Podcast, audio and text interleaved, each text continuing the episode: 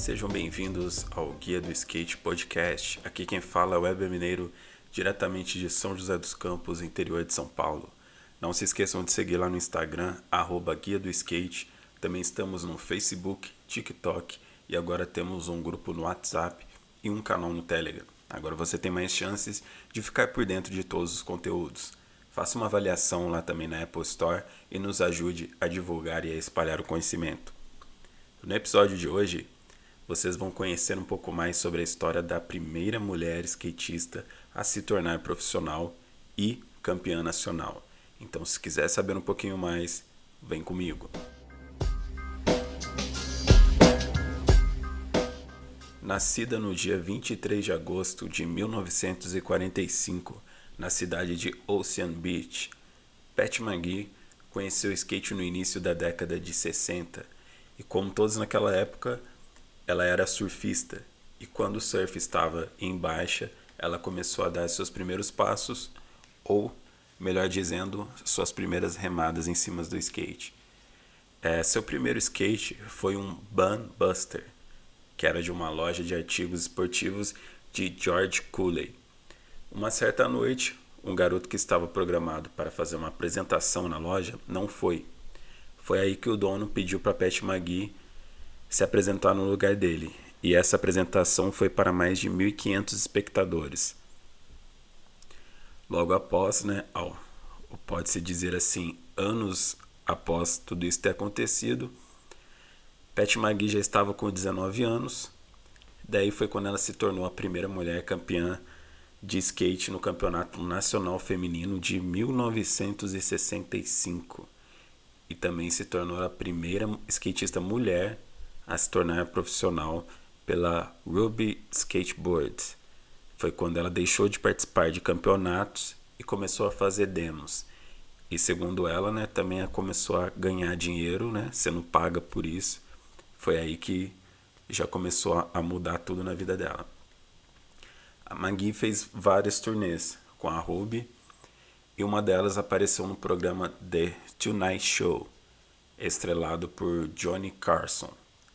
E na sua lista de manobras estavam o kick turn, que é o ato de simplesmente de virar o skate. Você vai subir alguma transição, você vira e é esse nome dado em inglês ao 360 e algo que ficou marcado assim como característico dela, que foi o hand plant. Foi quando ela tirou uma foto, ela tirou uma foto não, né?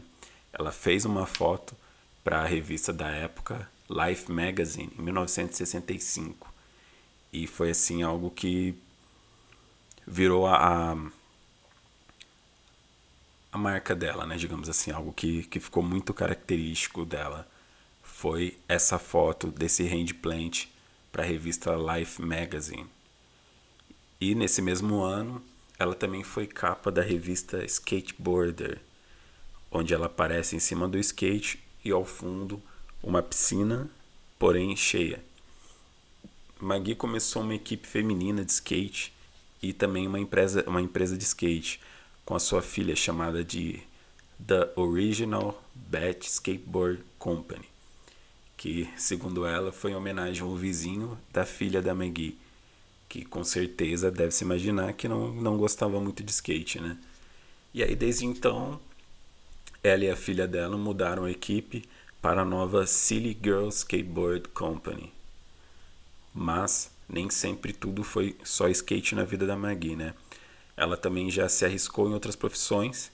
Ela já dirigiu trator, já morou por muito tempo no deserto do Arizona, onde ela foi mineira de turquesa, mas ela nunca deixou totalmente o skate de lado, né? E ela sempre foi assim uma pessoa que levantou a bandeira do skate e defendeu, né, a causa, principalmente o skate feminino, sempre estando envolvida, né? Tanto que ela criou a equipe, né? E ela sempre procurou passar isso para os filhos dela, como ela sempre disse que todo esse tempo que ela estava lá no deserto, sempre levou os skates é, antigos dela junto, né? E os filhos dela sempre tendo esse contato com o skate.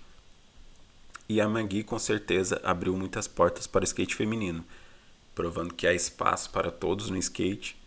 E depois dela vieram várias outras que foram ajudando a fazer o skate feminino crescer e ser o que é hoje em dia, né? Ainda creio eu que tem muito ainda para se conquistar, porém, é, creio que ultimamente só vem ganhando cada vez mais força e a gente torce para que isso cresça ainda mais. E aí, o que vocês acharam? Gostaram da história, de saber um pouco mais sobre a Pat McGee? Da hora, né? O Guia do Skate vai chegando ao fim. Agradeço a todos que estiveram acompanhando até o final. Se gostaram, deixe seus comentários nas nossas redes sociais, porque sempre vai ter novidade. E se você gostou desse podcast sobre falar sobre skate feminino, sobre aprender sobre skate feminino, por favor, manda uma mensagem nas nossas redes sociais Pode ser principalmente pelo Instagram ou entre lá no nosso canal, no nosso grupo lá no, face, no Facebook, Facebook. Tem a página lá no Facebook, tem o nosso grupo é, no WhatsApp, onde você pode entrar lá também, mandar mensagem e participa lá das nossas discussões lá e sempre sugerindo temas. E é isso aí. O Guia do Skate Podcast vai chegando ao fim. Agradeço a todos que ficaram até aqui. E é isso aí, galera. Fico com Deus. Um abração e go skate your